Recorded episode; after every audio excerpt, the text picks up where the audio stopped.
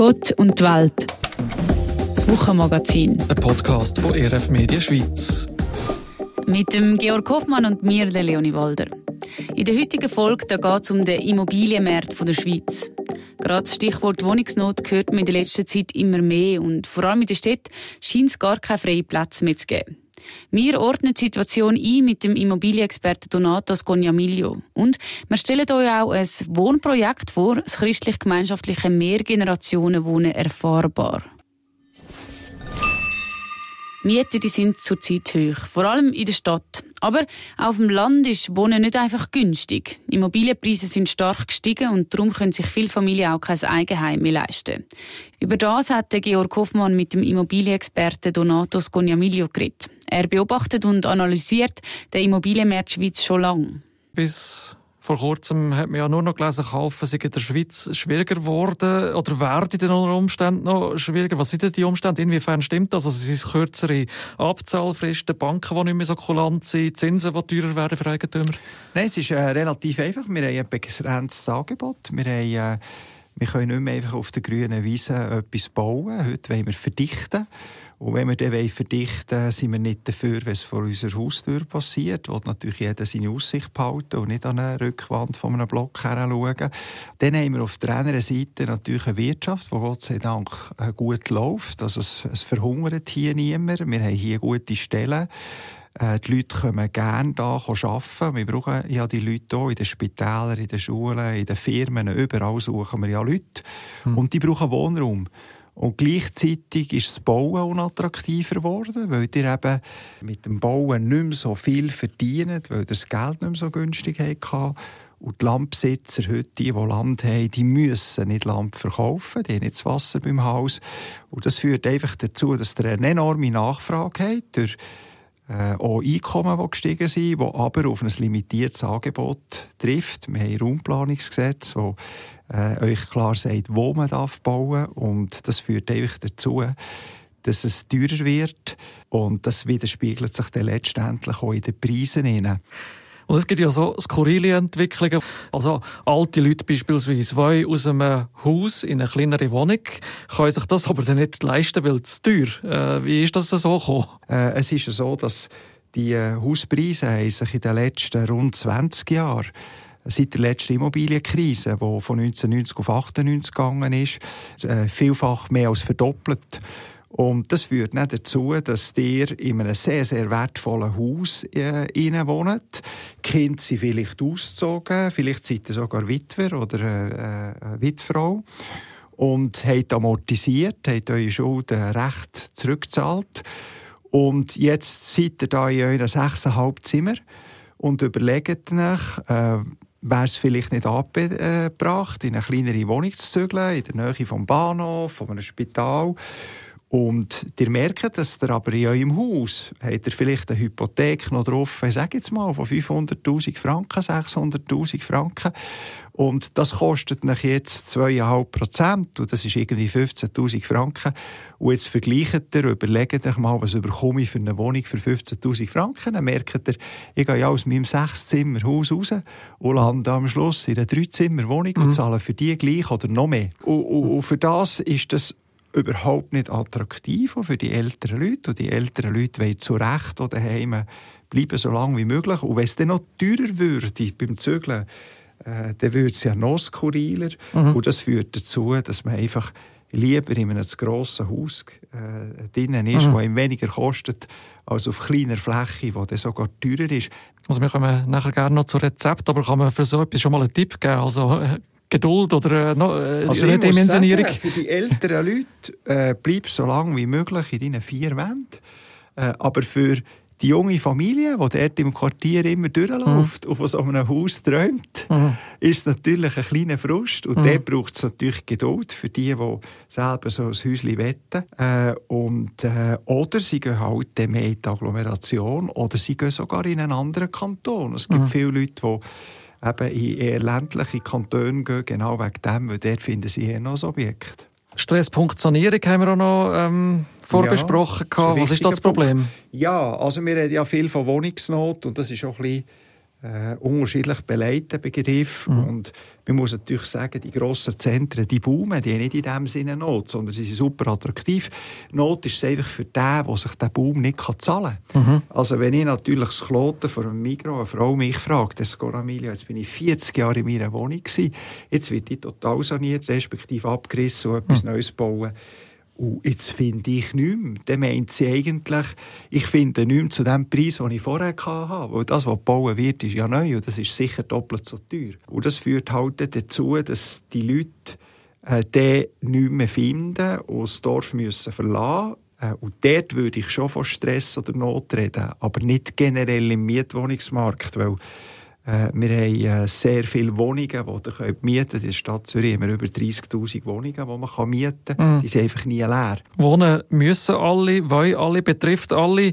Ähm, aber auch bei den Mieten, eben, wir haben es schon ein bisschen angeschnitten, äh, wird es langsam schwierig, können sich nicht mehr alle leisten. 20 Prozent, glaube ich, er mir gesagt, von allen Menschen in der Schweiz zahlen mehr als ein Drittel mittlerweile für die Miete. Was ja, ja immer geheißen hat, das soll man ja nicht machen. Es ist No-Go, mehr zu budgetieren als ein Drittel ein zunehmendes Problem. Ja, es ist so, es kommt ein bisschen darauf an, was man natürlich betont. Das kann man sagen, 80 Prozent der Schweizer äh, Mieter zahlen im Verhältnis zu den Einkommen immer noch gleich viel wie vor 100 Jahren, nämlich irgendwo zwischen 20 und 25 Prozent. Die Löhne sind massiv gestiegen. Mhm. Und äh, das funktioniert dort eigentlich gut. Dass man alle immer weniger zahlen das ist sonnenklar. Äh, man muss aber auf der anderen Seite sehen, ich komme auch zu den 20 Prozent. Jemand muss die Häuser bauen, jemand muss die unterhalten. Mhm. Und die, die das machen, müssen auch etwas daran verdienen, sonst verlieren sie das Interesse und legen ihr Geld dann halt lieber in Aktien oder in andere Anlagen. Also, mhm. Es ist wie eine Symbiose, es ist wie ein Familientisch, es braucht alle. Mhm. Es braucht Eigentümer, es braucht Mieter und damit es für beide aufgeht und sinnvolle Preise sind. Jetzt bei dem, was ihr ansprechen, es gibt wirklich ein Segment von, von Haushalten, wo Haushaltseinkommen haben, die sehr, sehr tief sind. Mhm. Und für die ist es ein Stress. Vor allem ist es natürlich ein Stress, wenn ihr gezwungen seid, vom Arbeitgeber, in Anführungszeichen, in einem Zentrum zu arbeiten. Wenn ihr jetzt Gesundheitswesen in einem Spital arbeitet, ob es jetzt Zürich ist oder zu Bern, dann könnt ihr und wollt ihr ja nicht irgendwie eine Stunde pendeln jeden Tag. Und wenn mhm. ihr dort einfach in den Zentrumsregionen seid, dann findet ihr praktisch nichts, wo euch nicht mehr als ein Drittel frisst. Also wenn man sagt, es muss ja nicht jeder in Zürich wohnen, das stimmt schon. Aber wenn ich eben den Beruf habe, dann ist das schon Stress, wenn dann auch so viel abdrücken tust, eigentlich auch nicht gesund. Und dort ist einfach das Problem, dass wir wenn wir einen Block bauen, dann bauen wir den nicht mehr auf der grünen Wiese im Pfäffiken, sondern wir reissen zuerst einen ab zum Verdichten. Also dann vernichten wir zuerst mal 60 Wohnungen und dann bauen wir 100. Aber dann entstehen ja noch netto nur 40. Und die, die wir äh, bauen, das sind nicht alte Wohnungen. Wir bauen nicht alt, sondern wir bauen eben neu. Und das führt dazu, dass echt die Bevölkerung wie rausgespielt wird. Gerade für die Jüngeren muss ich sagen, sind die Preise in einem Segment angekommen, das für viele Illusion wird sein. Die werden immer älter. Und wenn sie das Haus endlich haben, sind die Kinder schon fast durch. Dann, wenn du es willst, äh, dann hast du es nicht. Und dann, wenn du es hast, dann brauchst du es nicht mehr. Wenn es um bezahlbaren Wohnraum geht, dann sind natürlich auch Genossenschaftswohnungen ein Thema. Aber das Wohnen in einer Genossenschaft ist nicht einfach per se billig. Weil auch dort setzen sich die Kosten aus den Bodenpreisen und den Kosten für den Bau zusammen. Und die kann man nicht einfach frei verringern. Wenn sie den Boden günstiger bekommt von der Stadt, dann kann eine Genossenschaft die Preise natürlich senken. In dem Fall werden die Mieten quasi quer subventioniert. Die meisten Genossenschaften müssen den Boden aber auch kaufen und auch das Bauen ist genau gleich teuer. Was sie natürlich machen können, ist die Baufläche möglichst optimal nutzen, zum Beispiel auch mit Gemeinschaftsräumen. Und sie können auch auf eine gewisse Rendite verzichten. Und so wird die Miete vielleicht 10 bis 20 Prozent billiger. Aber auch dann kann es sein, dass man noch über 2000 Franken für eine Vierzimmerwohnung zahlen muss. Der Georg Hoffmann hat darum vom Donato Sconiamilio wissen, was kann man machen, dass Mietkosten generell tiefer werden? Wenn wir billiger werden wenn wir jetzt sagen, wir wollen billiger werden, gibt es zwei Hebel. Es gibt entweder den Bachstein, und da muss man sich überlegen, braucht es all die Normen? Wir haben ja ganze Verbände, die dauernd immer wieder neue Normen bringen, beim Bauen, mhm. bei jedem historischen Fenster, das Fensterbrüstung zu tief ist, musst du noch irgendwie ein Eisen quer durchmontieren. Mhm. Und dann müssen wir sich auch mal überlegen, braucht es das alles? Äh, da redet jetzt Rehm vom Bachstein. Müssen wir es so bauen, dass es lenkt, wie Bau für Cheops-Pyramide, 3000 Jahre, wenn wir es eh wieder abreißen nach 50 Jahren. Also können wir dort nicht mehr ähm, standardisieren, vereinfachen und günstiger bauen. Das ist ein Teil. Auf der gesellschaftlichen, politischen Ebene muss aber auch etwas gehen. Dir, äh, bei ja. all diesen Sachen, wo die Preise steigen, hat es in der Regel ganz viele Leute, die ja von dem auch leben. Also es ist relativ einfach zu sagen, wir sollten hat und das. Aber die Tatsache, dass es eben nicht tut, heisst, dass ganz viele natürlich von diesen Normen und Vorschriften auch sehr gut leben. Und ich mache Architekten, ja selber Architekt in der Familie, aber die Entschädigung vom Architekt ist ja gelingt, beispielsweise an Bausumme. Jetzt einfach als Beispiel. Mhm. Äh, da müssen wir sich mal so ein bisschen über die Anreize reden. Und der zweite Hebel ist eben der Boden. Und der Boden ist in der Schweiz knapp. Es gibt keine unbebaute Grundstücke mehr. Der steht. Der Boden ist mhm. verbaut. Und das führt dazu, äh, salopp formuliert, dass es einfach höher gebaut müsste werden, aufstocken, mhm. äh, dichter gebaut werden, äh, günstiger gebaut werden. Mhm. Ich möchte aber vielleicht noch einen Satz geschwind sagen. Äh, wir reden immer so von, die Schweiz ist besiedelt und das ist keine Frage. Aber wenn ich jetzt die Stadt Zürich nochmal nehme, die Stadt Zürich hat 400'000 Einwohner, wenn wir würden die gleich bauen wie die Stadt Paris, dann hätten wir in der Stadt Zürich Platz für 1,8 Millionen Leute. Also das heisst mhm. eigentlich, es gibt Platz, man muss aber höher bauen. Ja, sie bauen halt höher, jetzt Paris, habe ich gesehen. Absolut. Jetzt, mhm. Und das mhm. seht ihr ja in vielen Städten bei uns auch, dass das Infrastruktur braucht, mhm. dass das Schulen braucht, dass das Strassen braucht, das ist so klar. Dass das auch Probleme gibt, äh, ist auch so klar, aber rein von dem Potenzial, das wir haben, ein Stock mehr, das sind Hunderttausende von Wohnungen, die wir hätten, wenn wir schon nur einen Stock höher dürften bauen. Also gibt es Vorzeigemodelle, vielleicht auch aus dem Ausland? Ja, es gibt äh, beispielsweise Länder, wo in jeder Zone dürft Wohnungen bauen Und jetzt muss man sich mal das vorstellen, wir dürfen in einer Büro-Gewerbezone Wohnungen bauen. Mhm. Wir haben ja die Situation, wir schlafen Nachher gehen wir ins Büro und das ganze Haus steht leer, dann sind wir im Büro und am Abend gehen wir wieder heim und dann steht das ganze Büro wieder leer und wir brauchen zwei Häuser, für das es immer nur halb belegt ist. Mhm. Und dann gibt es so Vorschläge, man sagt, wenn du ein Büro baust, dann musst du von Anfang an zeigen, wie man aus dem auch Wohnungen machen könnte, beispielsweise. Das gibt's. Äh, dann gibt es auch Länder, wo man sagt, wir wollen nicht bei jedem Bauprojekt tonnenweise Einsprachen haben. Es gibt viele missbräuchliche Einsprachen. Leute, die einfach Einsprachen machen, um das Projekt zu verzögern, dass sie ein Jahr noch mehr Sonnenschein haben, bevor der Nachbar den Stock höher baut, so Späss. Und da gibt es so Lösungen, wo man sagt, nein, äh, eine definierte Zone, du kannst streiten, was es für eine Zone ist, aber wenn das eine definiert ist, kannst du nachher nicht immer Einsprache machen. Dann gibt es beispielsweise Länder, die wesentlich schneller sind bei den Baubewilligungen. Also es gibt so Ansätze, die versuchen, schneller Bewilligungen äh, zu bekommen. Dann gibt es Ansätze, die versuchen, mehr in die Höhe zu bauen. Man muss einfach wissen, so ab sieben Stück in der Stadt werden die Straßen langsam ein bisschen eng und dann braucht es dann plötzlich ein Metro. Das hat schon äh, Konsequenzen.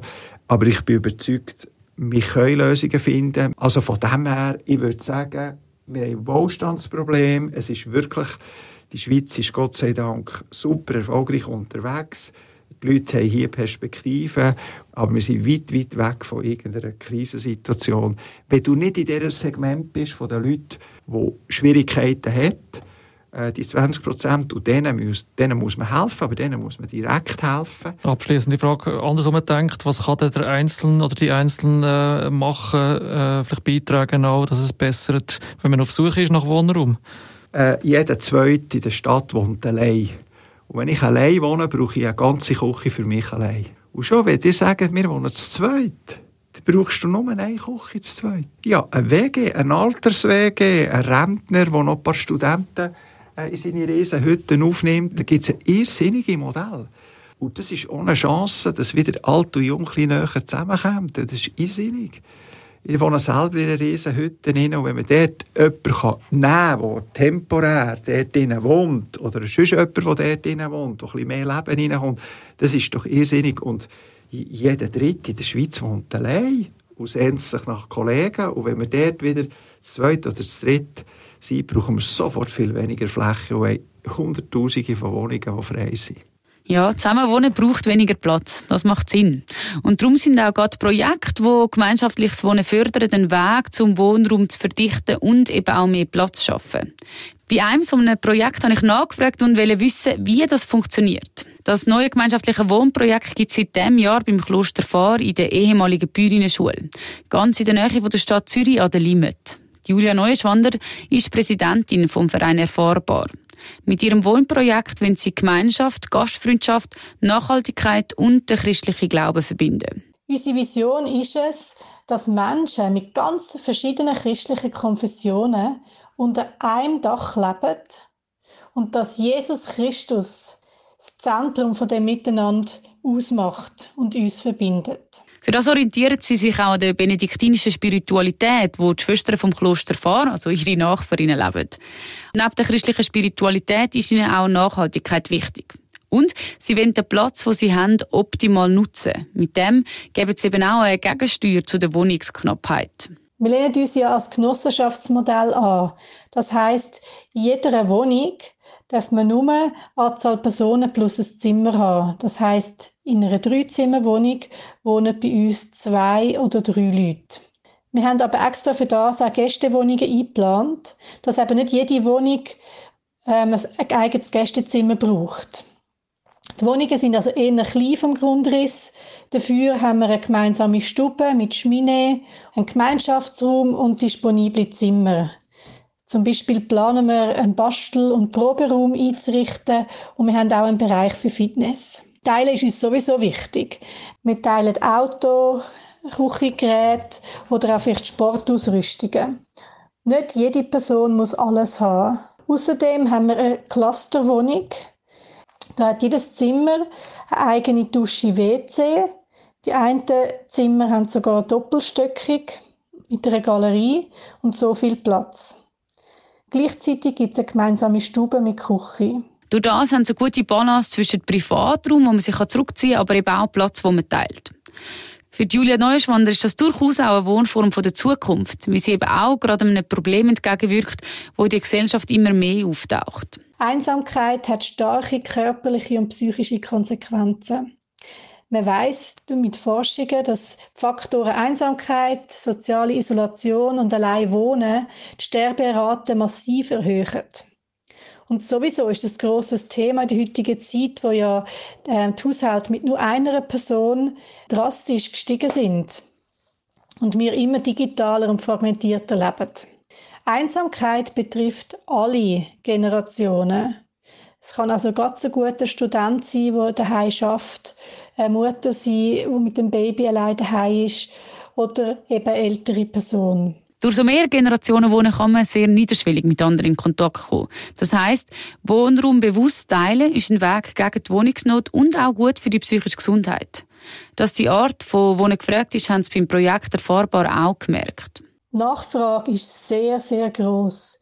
Wir haben jetzt noch jede Woche Anfragen für Wohnungen. Und wir haben eine Warteliste, wo man sich draufsetzen kann. Und wir vermitteln auch Leute, die gerade jetzt etwas brauchen, andere ähnliche Wohnprojekte. Es kann also durchaus sein, dass es in Zukunft noch mehr solche Wohnformen geben wird. Welche Wohnform entspricht dann euch am ehesten? Oder was sind eure Sorgen in Bezug auf den Schweizer Immobilienmarkt? Das könnt ihr uns sehr gerne schreiben auf erf-media.ch-podcast. Wir freuen uns, von euch zu hören und dann wünsche ich euch eine ganz gute Woche bis am nächsten Freitag. Mit mir in der Redaktion war der Georg Hoffmann und ich bin Leonie Walder. Macht's gut. Gott und die Welt. Das Wochenmagazin von ERF Media Schweiz.